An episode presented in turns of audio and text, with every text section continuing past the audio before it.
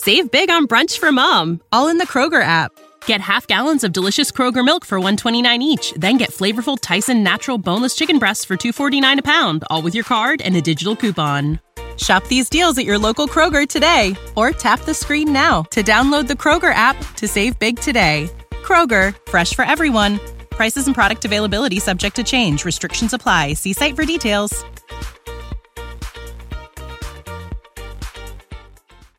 Wenn du mich und meine Arbeit unterstützen möchtest, dann gib doch deine Stimme für meinen Podcast beim Deutschen Podcastpreis 2023 noch bis zum 28.05. für mich ab. Den Link dazu findest du in meiner Podcast-Beschreibung auf meinen Social-Media-Profilen auf YouTube, TikTok und Instagram oder unter www.deutscher-podcastpreis.de in der Kategorie Wissen unter E für Elektrotechnik Podcast. Und jetzt weiterhin viel Spaß mit der Podcast-Folge. Der Elektrotechnik Podcast von und mit Giancarlo the Teacher, der Fachpraxis Praxislehrer für jedermann präsentiert euch mit diesem Audioformat den Podcast, wenn ihr elektrotechnische Inhalte besser verstehen wollt.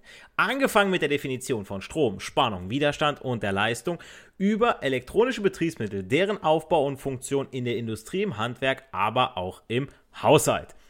Abonniere meinen Kanal, wenn auch du keine neue Folge und Videos verpassen willst, auf Spotify, iTunes, auf Podimo, Amazon Music, Google Podcast, Radio Public, Stitcher, also überall, wo es Podcasts gibt, sowie auf YouTube, Instagram und TikTok. Wenn du meine Arbeit unterstützen möchtest, gibst du dem Podcast jetzt 5 Sterne, hinterlässt einen Daumen nach oben und einen Algorithmus-Kommentar auf mein nächstes Video. Auf das Thema der heutigen Podcast-Folge hat mich einmal mehr einer meiner treuesten Zuhörer gebracht. Und zwar der liebe Stefan. Er hat mich zum ersten Mal angeschrieben. Trotzdem kann ich sagen, er ist einer meiner treuesten Zuhörer, denn er hört mich schon seit Folge 1. und er hat mich über das Kontaktformular meiner Website www.elektrotechnikpodcast.de angeschrieben und fragte etwas, das ich denke mal für viele von euch da draußen echt interessant sein wird. Aber der Reihe nach. Folgendes schrieb Stefan. Also, Hallo und guten Morgen. Ich höre mir deinen Podcast seit Folge 1 an, bin total begeistert, da einiges an Vergessenem aus der Lehre und damals nicht ganz Verständliche klarer wird. Gern geschehen. Auch ich habe eine Frage an dich. Wie stehst du zur Altgesellenlösung? Ich selbst arbeite hauptberuflich seit 25 Jahren bei der Feuerwehr, habe dort das Sachgebiet Elektro bedient und ein paar Jahre geführt.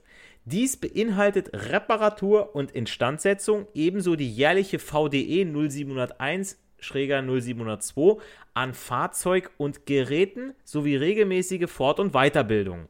Kurz zur Info zur genannten VDE-Vorschrift von mir jetzt. Also diese DIN VDE 0701 702 ordnet bei der Instandsetzung und der Änderung elektrischer Geräte eine Abnahme an, sowie regelmäßige Wiederholungsprüfung. Ja, also wenn man Azubis fragt, 0701, 702, jo, Wiederholungsprüfung.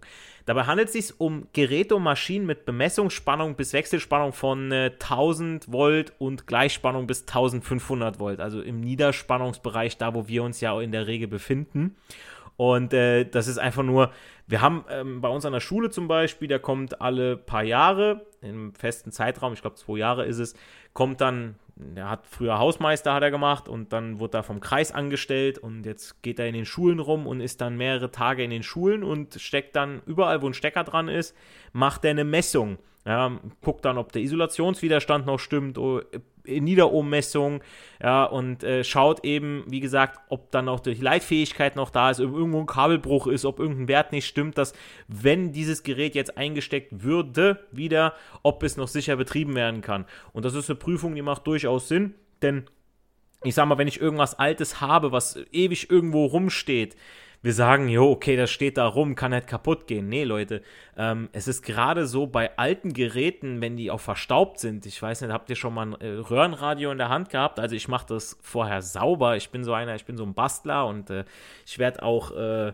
ja, macht da gerne mal so Bluetooth-Empfänger und so weiter rein in, in die alten Röhrenradios, weil ähm, die Sache ist die, äh, jetzt mal kurz zu Röhrenradios, aber die ähm, haben einen saugeilen Klang. Nur früher, da war das mit dem Empfang schlecht. Entsprechend musste man ähm, die Boxen besser machen. Heute hat man guten Empfang plus die geilen Boxen und dann hat man so einen schönen Klang aus diesen Nostalgie, also wirklich die alten Radios. Ja, ich rede jetzt wirklich von Röhrenradios und die Röhren werden heiß. So, und wenn ich die Röhre jetzt nicht vorher sauber mache, dann brennt mir da was durch. Und so ist es mit so vielem anderen auch. Wenn das lange nicht benutzt wird, dann kann euch da die Bude abfackeln. Dementsprechend ist diese 0701, 702er Prüfung, die Wiederholungsprüfung von Geräten und Fahrzeugen, ist schon sinnvoll. Und ich habe es mir auch nicht nehmen lassen, äh, beziehungsweise, ähm, das hat der Stefan jetzt wieder weitergeschrieben. Ich habe es mir auch nicht nehmen lassen, in meiner Freizeit als Elektriker noch in Firmen nebenberuflich zu arbeiten, sprich auch immer am Puls der Zeit zu bleiben. Mit freundlichen Grüßen, Stefan. Und erstmal echt klasse, was du machst, Stefan, mit der Feuerwehr. Also aller Ehren wert. Ich habe einen Arbeitskollegen, der macht, oder der hat das auch jahrelang gemacht und das äh, ehrenamtlich hat er es gemacht.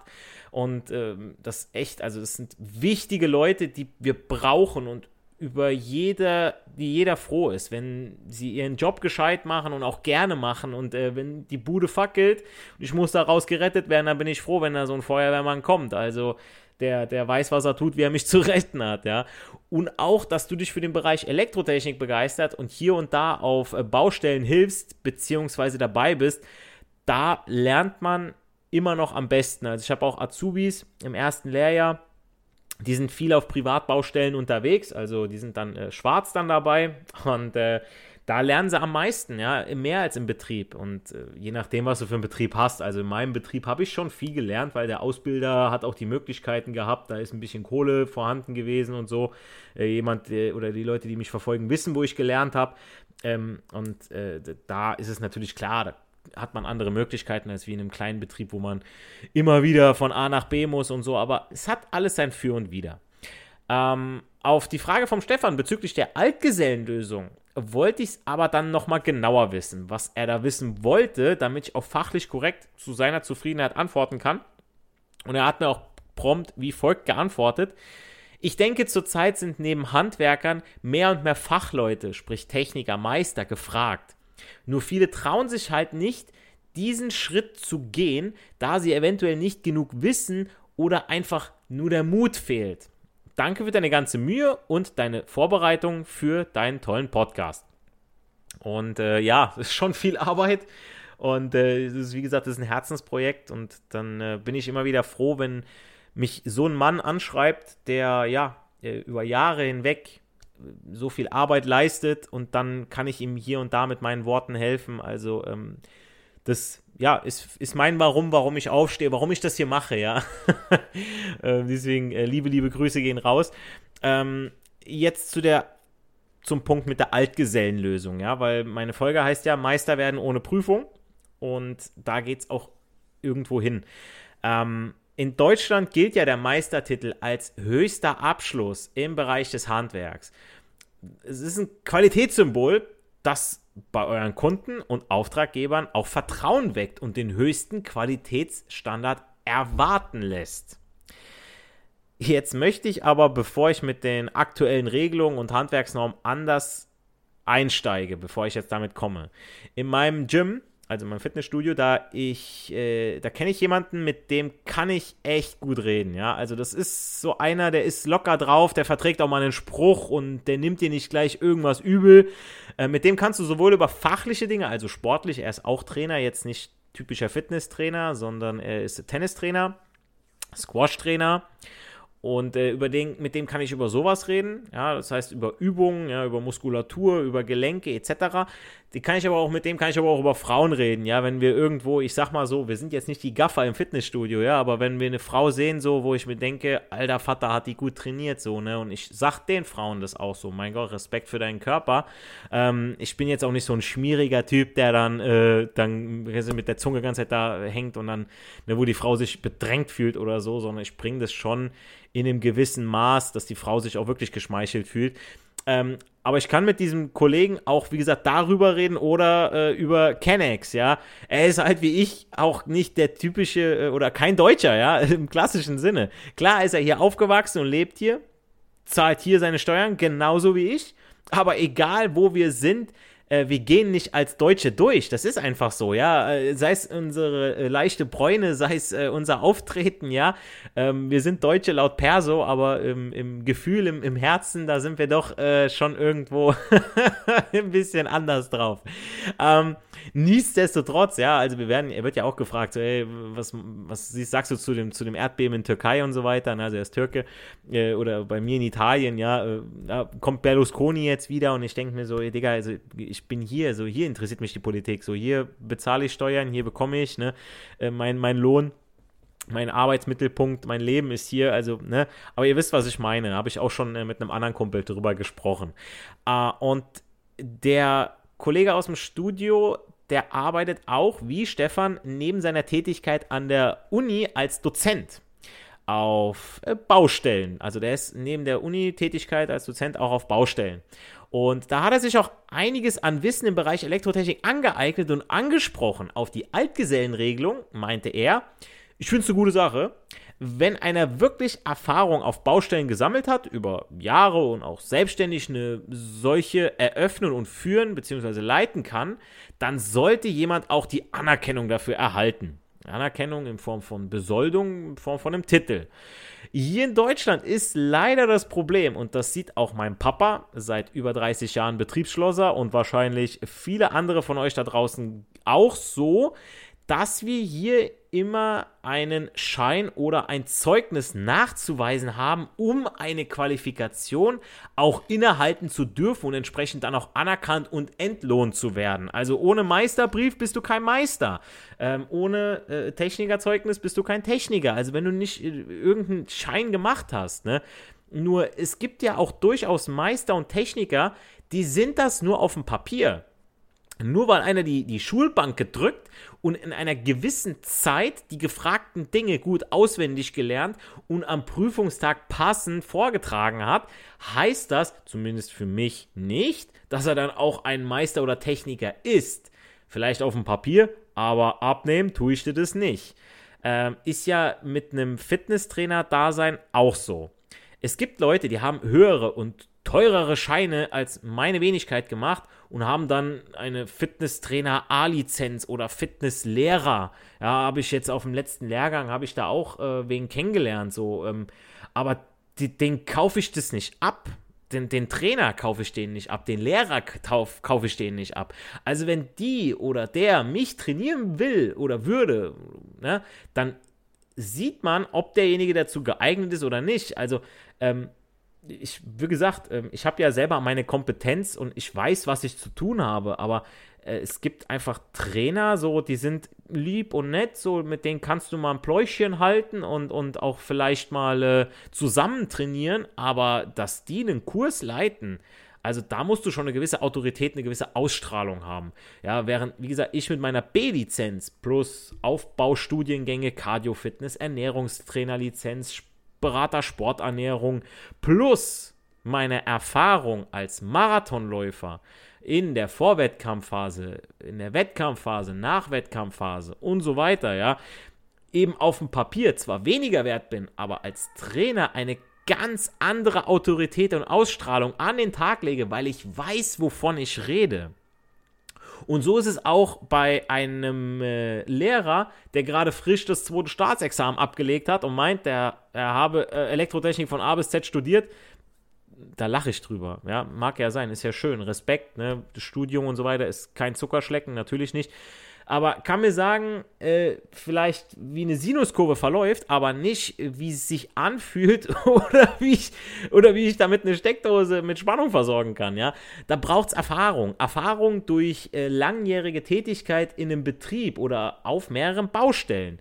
Äh, mein Papa wird als Geselle niemals so viel Geld erhalten. Ich sage extra nicht verdienen, denn verdienen tut er definitiv mehr, als was er erhält als jemand, der studiert hat oder einen Meistertitel inne hat, ähm, der dann eingestellt wird, äh, obwohl er, ja, wie gesagt, der, der, der kommt einer, der hat, mein Vater kann mehr als der neue Mann, der frisch in den Betrieb kommt. So, und dann denke ich mir, okay, Alter, hier läuft doch was verkehrt. So, ähm, früher war es so, wenn du als neuer Mann in einen Betrieb gekommen bist, dann würdest du im Leben nicht an die Altverträge von denen drankommen, die schon den Betrieb in- und auswendig kennen. Das hat auch was mit einer gewissen Wertschätzung zu tun, wenn einer schon lange dabei ist und den Betrieb die, die Stange gehalten hat. Und nicht, dass ich jetzt sage, okay, ich muss irgendwie die Leute locken. Weißt du was, du kriegst jetzt genauso viel wie ein Mitarbeiter, der schon zwölf Jahre hier ist. Da würde sich doch der mit zwölf Jahren auch überlegen, oh, weißt du was, dann gehe ich morgen. Warum soll ich denn treu bleiben? Ja, und da sind die Betriebe echt, also hier ist echt dumm. Also man, ich habe es ja schon mal drüber gesprochen, dass man ja im Schnitt mehr verdient, wenn man ähm, den Betrieb wechselt, als wie wenn man im Betrieb bleibt und um eine Gehaltserhöhung bettelt. Aber ähm, das ist doch nicht zielführend. Ja, und ähm, Deswegen nur anhand von einem Papier bemessen zu werden, finde ich verkehrt. Also hier müssen mehrere Sachen in die Waagschale gelegt werden. Also von der Warte, also von dieser Warte, muss ich sagen, bin ich durchaus dafür, was Stefan oder mein Arkadasch aus dem Gym darüber denken. Zumal es einerseits auch echt nicht günstig ist, den Meister zu machen. Ja, äh, mein Chef aus dem Gym, der hat mich auch schon angesprochen gehabt, ob ich irgendwo noch ein paar Meisterschulen kennen würde, denn es braucht nicht nur die Kohle, es braucht auch die freien Plätze. Äh, während die Kosten ja für die Ausbildungslehrgänge zum Meister in vielen Handwerksberufen nämlich vergleichsweise niedrig liegen, ähm, muss man beim Elektromeister Kosten im Bereich von rund 8.000 bis 10.000 für die Meisterausbildung einkalkulieren. Und wie gesagt, da müsste die Schule auch die Kapazitäten haben. Das heißt, man kommt irgendwo auf eine Warteliste und hofft, dass man dann nächstes, übernächstes oder überübernächstes Jahr dann da anfangen kann. Ne? Und da würde sich doch eine Alternative dazu anbieten, oder? Und die gibt es gleich nach einem kurzen Werbeblock. Also so ein Meistertitel ist jedoch nicht zwingend erforderlich, um zum Beispiel einen Handwerksbetrieb zu eröffnen. Man kann sich durch genügend Berufserfahrung den Meistertitel auch ohne die entsprechende Ausbildung anerkennen lassen. Da kommt die bereits angesprochene Altgesellenregelung ins Spiel. Hier ist es nämlich so, dass einem Gesellen mit mehrjähriger Berufserfahrung unter bestimmten Voraussetzungen eine, ich sag mal, meisterähnliche Anerkennung zuteil werden kann. Dabei handelt es sich gemäß der Handwerksordnung, Paragraph 7, also HWO, um die sogenannte Altgesellenregelung, auch Altgesellengleichstellung genannt.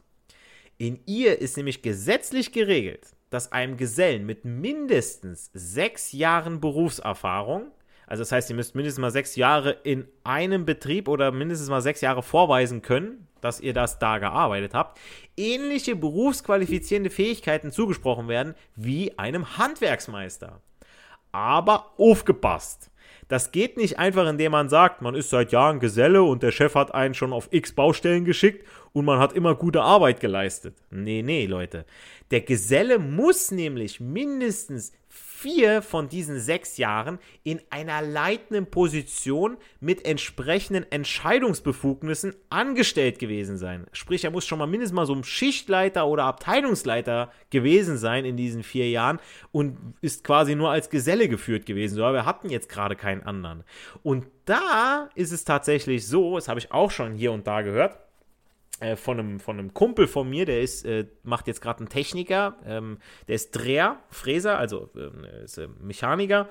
Also ich weiß jetzt gerade gar nicht, wie sich das nennt. Es tut mir jetzt gerade voll leid, Leute, Alter. Uh, oh. Drehen und Fräsen macht er auf jeden Fall. Zerspannungsmechaniker, Leute, bin ich denn blöd. So, und der macht auch schon jahrelang, macht er höhere Aufgaben ähm, und äh, wie gesagt, der macht, wie gesagt, den, den Techniker. Grüße gehen raus.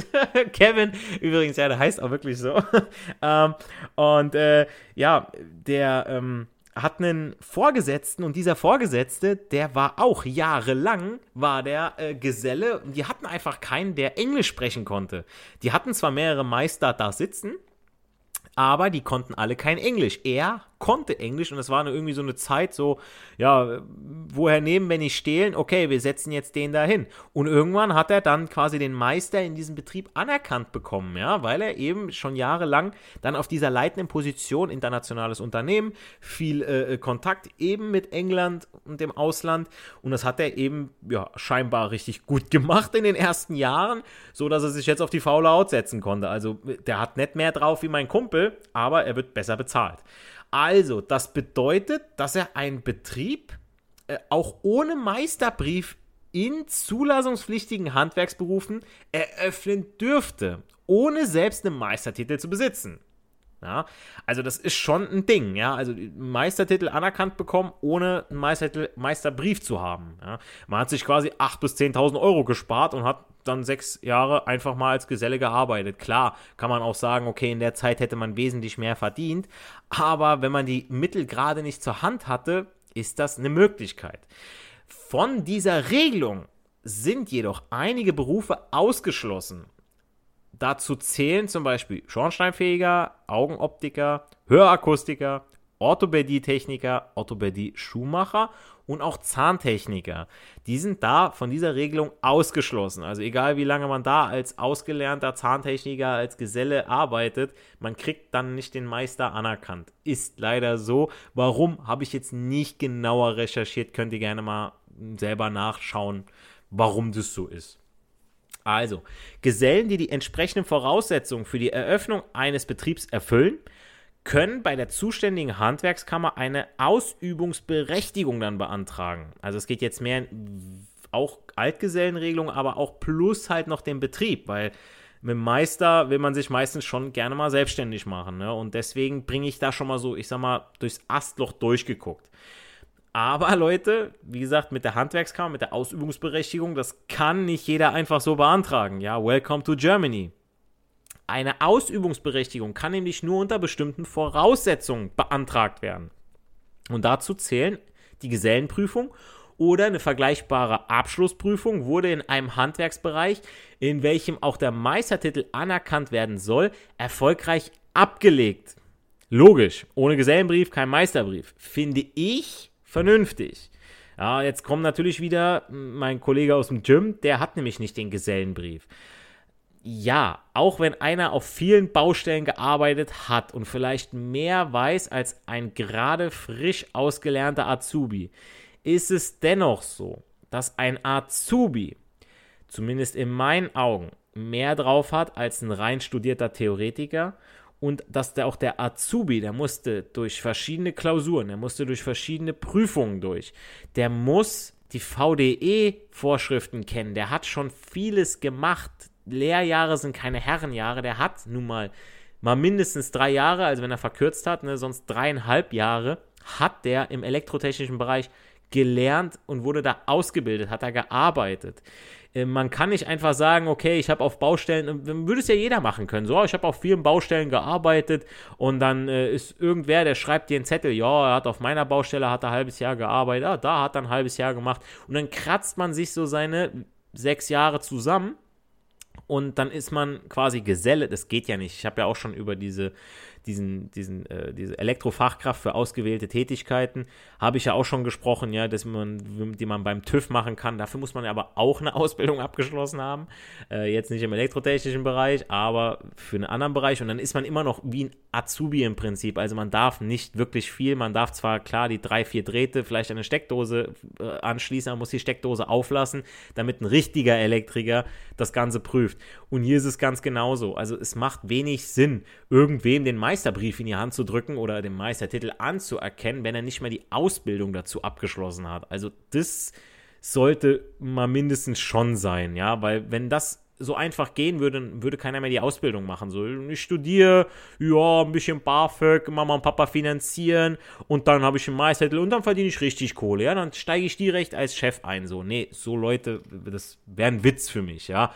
Ähm, das ist zumindest der eine Punkt, der Gesellenbrief. Der zweite Punkt ist, der Antragsteller muss während seiner Gesellenzeit, ja, also da sind wir wieder bei dem Punkt, mindestens sechs Jahre Berufserfahrung in entsprechenden Handwerksbereichen nachweisen können. Und von diesen sechs Jahren muss er mindestens vier Jahre in der führenden Position angestellt gewesen sein, habe ich auch schon erwähnt. Als leitende Person werden solche anerkannt, die mit eigenverantwortlichen Entscheidungsbefugnissen innerhalb von dem Betrieb oder wesentlichen Teilbereichen des Betriebs verknüpft sind. Also der Schichtleiter, Abteilungsleiter.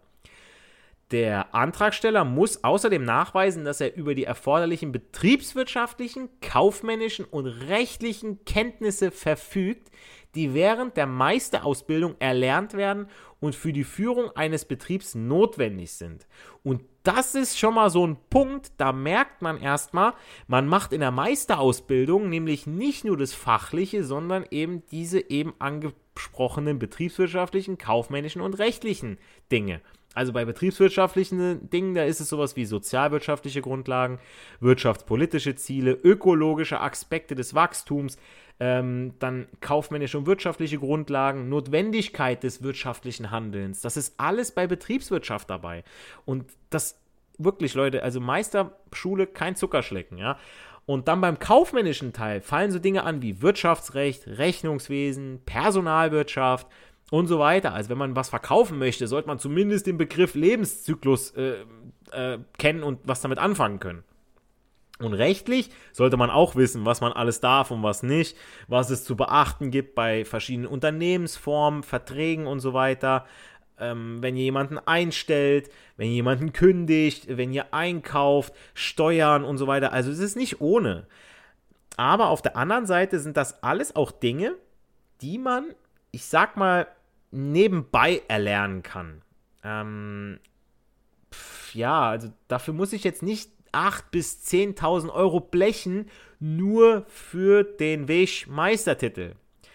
Das sind Inhalte, jetzt so dieses betriebswirtschaftliche, kaufmännische ähm, ne, das, äh, und, und, und rechtliche, das sind mit denen ihr früher oder später auch in Kontakt kommt, wenn ihr euch zum Beispiel selbstständig macht. Kann ich euch ein Lied von singen. Ja, also klar werde ich jetzt nicht wie eine, wie eine Kauffrau diese Inhalte haben. Da ist einfach eine ausgebildete Kauffrau oder eine Industriekauffrau, ja, ähm, oder eine, eine, eine Steuerfachangestellte, die haben da viel mehr Wissen als ich, ja. Die haben das breite Spektrum, die kriegen ja auch in der Ausbildung alles reingedrückt und ich möchte ja nur das für mich wissen, ja, und äh, das ist hier in dem Fall auch so, aber ihr könnt euch, wenn ihr das Wissen habt oder eine Freundin habt, die sowas kann, könnt ihr euch echt eine Menge Kohle sparen, ja, beziehungsweise bei den Steuern eine Menge Kohle zurückholen. Deswegen ähm, es ist nie verkehrt, seine Ohren und äh, Augen überall zu haben. Ähm, was ihr noch machen könnt, um einen Handwerksbetrieb eröffnen zu können, ohne einen Meistertitel, habe ich euch in der Podcast-Folgenbeschreibung übrigens verlinkt. Könnt ihr gerne mal reinschauen. Ähm, wenn ihr aber das nötige Kleingeld oder vielleicht auch einen Betrieb an der Hand habt, der euch dahingehend fördert, dann lohnt sich die Ausbildung zum Handwerksmeister. Also das war in meinem alten Betrieb auch so, die haben, hätten das finanziert, dafür muss man sich dann einfach ein paar Jahre verpflichten. Ist einfach so, weil die haben ja das Geld für euch bezahlt, dann sagen die, du musst mal mindestens drei, vier Jahre bei mir arbeiten. Wenn die euch natürlich auch das entsprechende bezahlen, dann macht man das auf jeden Fall. Da ist jetzt nicht irgendwie so, dass die jetzt sagen, okay, ich bezahle dir den Meister und dafür arbeitest du noch drei Jahre als Geselle weiter. Oder ich senke dir das Gehalt oder du musst Überstunden kloppen und, und Teller waschen im, im, ne, bei Feierabend. Ist ja nicht so. Aber wie gesagt, äh, wenn ihr als Meister fertig seid, ja, ist nicht nur der höchste zu erreichende Abschluss im handwerklichen Bereich, er eröffnet euch auch eine Reihe von Möglichkeiten und Vorteilen gegenüber einem normalen Gesellen, sage ich jetzt mal, ja. Der Meisterbrief gilt nämlich bis heute als Symbol für höchste Qualität. Zudem werden ja auch Meister weltweit als Experten auf ihrem Fachgebiet anerkannt. Also im deutschen Qualitätsrahmen wird der Meistertitel auf Niveaustufe 6 von 8 eingeordnet. Könnt ihr gerne mal im Internet nachlesen, diese Stufen. Womit der Meisterabschluss dem akademischen Bachelor-Titel gleichkommt. So, nur dass ihr als Meister viel mehr Praxiserfahrung habt. Ja, bevor ich mir so einen schwulen Rosenverteiler reinstelle, hole ich mir einen Meister. Ganz klar dank des europaweit anerkannten Bewertungssystems, also von diesem deutschen Qualitätsrahmen, ist es für Inhaber des Meistertitels in der Regel auch kein Problem, in anderen europäischen Ländern berufstätig zu werden. Stichwort Auswandern. Also wenn ich einen Meistertitel habe, kann ich auch ganz locker nach Dubai auswandern. Keine Steuern, keine GEZ und so weiter. In Kanada werden auch ganz, ganz viele gesucht. Auch ein wunderschönes Land. Ähm, man bekommt ein schönes Startkapital. Da wird, werden Facharbeiter sowas von gelockt. Und hier in Deutschland ist das aktuell überhaupt nicht der Fall. Also da ja, braucht sich keiner wundern, warum alle abhauen. Ja, GEZ alleine schon, das wäre schon für mich ein Grund abzuhauen. Aber im Endeffekt, ja, muss das jeder für sich selbst entscheiden. Und es sollte aus der eigenen Motivation herauskommen, sich dieser Herausforderung zu stellen. Denn es ist, wie erwähnt, definitiv kein Zuckerschlecken. Aber wenn es einfach wäre, würde es ja auch jeder machen. Deswegen, Leute, wenn ihr die, das nötige Kleingeld habt, wenn ihr die Zeit habt, wenn ihr einen Betrieb habt, der euch fördert, wenn ihr sagt, ihr wollt das wirklich machen, das ist eure Passion, weil sonst zerbrecht ihr dran. Wenn ihr euch da durchquält, dann werden das ganz, ganz, ganz lange Wochen, Monate, Jahre. Ja, deswegen, ähm, wie gesagt, äh, ich kann es nur empfehlen, aber es sollte schon aus der eigenen Motivation herauskommen. Und das soll es jetzt auch gewesen sein. Solltet ihr noch Fragen und Anmerkungen zu diesem Thema haben oder wünscht euch auch noch vielleicht, dass ich auf andere VDE und Handwerksnormen oder vielleicht ganz andere Themen im Elektrobereich eingehe, dann schreibt mir gerne, wie der liebe Stefan, über das Kontaktformular meiner Website www.elektrotechnikpodcast.de. Ich melde mich dann innerhalb der nächsten sieben Tage bei euch, stelle gegebenenfalls noch Rückfragen zum Thema, ja, falls etwas unklar sein sollte. Und wer weiß, vielleicht ist auch schon dein Thema Inhalt meiner nächsten Podcast-Folge. In diesem Sinne, bleibt nur noch zu sagen, nicht für die Schule, sondern für das Leben lernen wir. Wir hören uns in der nächsten Podcast-Folge. Macht's gut, euer Giancarlo, the Teacher. When you need mealtime inspiration, it's worth shopping Kroger, where you'll find over 30,000 mouthwatering choices that excite your inner foodie. And no matter what tasty choice you make, you'll enjoy our everyday low prices, plus extra ways to save, like digital coupons worth over $600 each week. You can also save up to $1 off per gallon at the pump with fuel points. More savings and more inspiring flavors make shopping Kroger worth it every time. Kroger, fresh for everyone. Fuel restrictions apply.